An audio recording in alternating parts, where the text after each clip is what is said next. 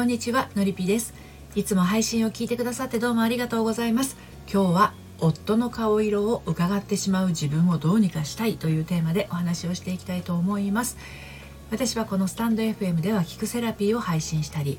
コラムやメルマガでは読むセラピーをお届けしたり恋愛や結婚など心のご相談を個別にお受けしたり30代女性の恋と愛と人生を応援しているものです。えー、前はねそんなことなかったんだけどある時から旦那の顔色が気になり始めてしまった。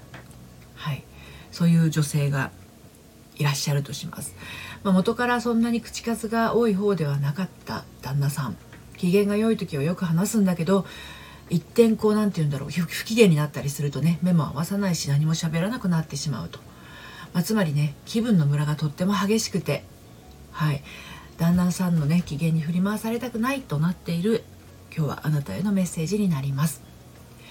え、旦那さんもね家の外ではまあ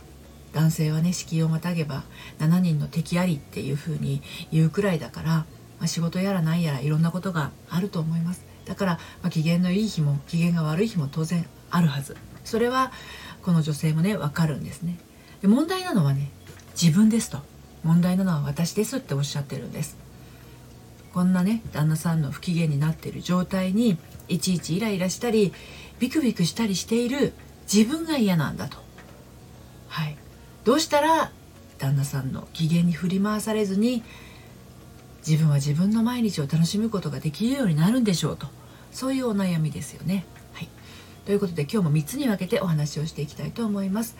1つ目が顔色を気にする本当の理由そして2つ目がそれは家庭の中で起きているわけではなくそして3つ目人の顔色が気にならなくなるためにはいこんな感じで進めていきたいと思います、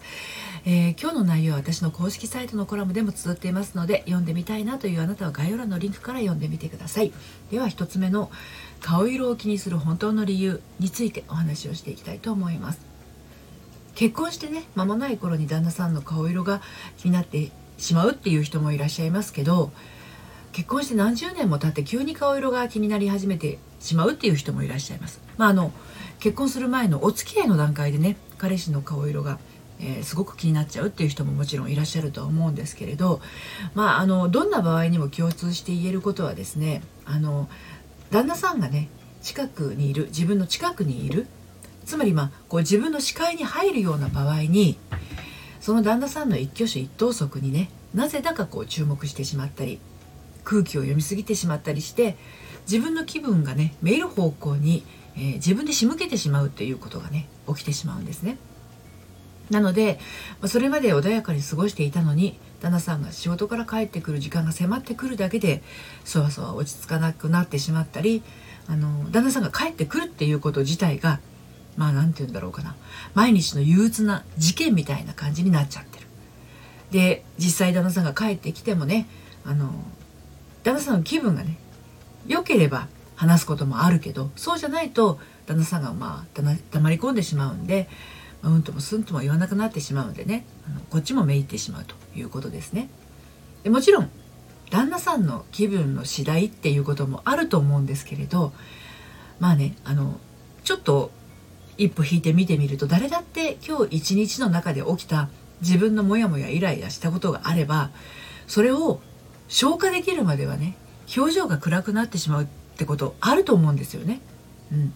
でも旦那さんの顔色が気になって仕方がないっていう奥様はですねうちの旦那は気分のムラがありすぎるそしてだから私はいつもビクビクしてしまうというふうに捉えて旦那さんがいるだけで落ち着かなくなってしまうんですね。でまあ最初にお話しした通りあのとあるこうこの女性はアラフィフの女性なんですけれどあのこんな風に旦那さんの顔色をね伺うっていうか、まあ、旦那さんの顔色を気にしてしまうっていう自分が嫌なわけなんですね。うん、旦那さんのご機嫌なんて関係なく旦那さんの気分に振り回されることなく自分の気持ちを他の誰かに持って帰ら持って帰れないようにしたいだけなんですね。でこれあの今日はね旦那さんっていうところでお話をしてますけど、まあ、職場の上司の誰々さんだったりとかねいろんなパターンがあるとは思います。うん、ではねあの顔色を気にしてしまう本当の理由って何なんでしょうか、うん、自分自身も気にしたくないって思っているのにどうしてこう異常に気になってしまうんでしょうかっていうことなんですよね。旦那さんに対して何か恐れを抱いている状態なのかもしれません。気が悪い状態のそのとばっちりが単に旦那さんがねだんまりを決め込むだけなら直接的な被害はねまた気分悪いけどそんな様子を見てると気分悪いけど直接的な被害は被らないもののでもなんだか大きく自分が傷つくような予兆を感じてしまってるかもしれないんですね。そしてなぜだかわからないけれどその原因が自分ではないと確信持ててたとしても私のせいかも根拠のない罪悪感を抱いてしまっているのかもしれないということなんですね。はい、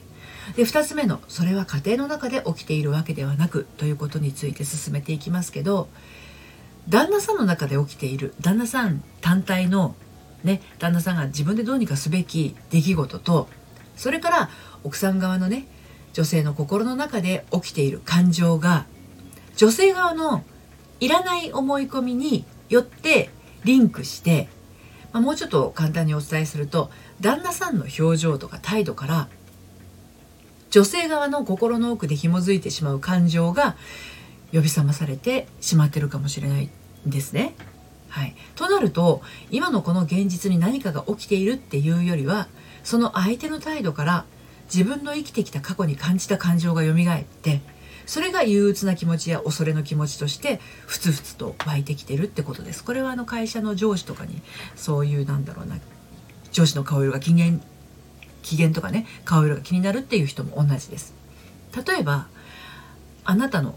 ね、女性側の小さい頃のお父さん、うん、気分がいいと遊んでくれたりもするんだけど疲れていたり機嫌が悪かったりするとお母さんにきつく当たってたりとか黙って怖い顔をしてね新聞読んでいたりとか。お父さんにはお父さんの事情があるんだけど、ね、小さい頃のあなたにとっては笑って遊んでくれる普段のお父さんと違ったらですねそれは怖いと思います。普段と違う。はい。いつも優しくしてくれるお父さんと違うっていうふうに感じてね怖いはずですね。で小さい頃の小さいあなたに直接お父さんが当たらなくてもそのお父さんがお母さんにきついものの言い方をしていたりしたらですねお父さんなんて嫌いって思ってしまうかもしれないんですね。お父さんお母さんという、まあ、つまり夫婦のね小さなこういさかいみたいなものでお母さんがお父さんなんて帰ってこなければいいのにとかお父さんなんか大嫌いみたいな感じでね喧嘩の勢いでボソッとつぶやいたりしているのを聞いてしまったりするとお母さんは本当はお父さんも嫌いなんだって思ってしまったりするわけですよちっちゃいから分かんないですよねそういうことが。まあ、あのまだまだねこんな風に小さいから頭の中で精一杯考えてもね短絡的なあの結論を抱いてしまっても仕方がない、ね、えー、お母さんお父さんに仲良くしてほしくて自分に何かできないかなって思いあぐねてみたり、ね、おどけてみたり子供はねけなげな行動に出るものです。でこういった記憶にね紐づいている男性が怒ると怖いっていうような思い込みがあるとですねちょっとこう旦那さんとか会社の男性の上司とか不機嫌な態度をされるとねもう怖くて仕方がなくなったりビクビクしたりしてしまう人は実際いらっしゃいます。たくさんいると思います。うん、そんなの気にしなければいい。あなたはあなたの好きなことをしたらいいって。そんな風に言われてもね気になるものは気になっちゃうんですよね。同じ家に住んでるんだしせっかく家族なんだし家の中では笑い合ったり語り合ったり和やかなムードでありたいのにそんな風に家庭を大事にしているあなただからこそ、ね、そういうなんだろうな小さな幸せを望んでいるだけなんですよね。はいで最後に人の顔色が気に入らなくなるためにというお話をして今日は締めくくっていこうと思うんですけどただね先ほどお話しした通りもし旦那さんの顔色が気になってしまう原因があなたの小さい頃の記憶と紐づいているような場合はですね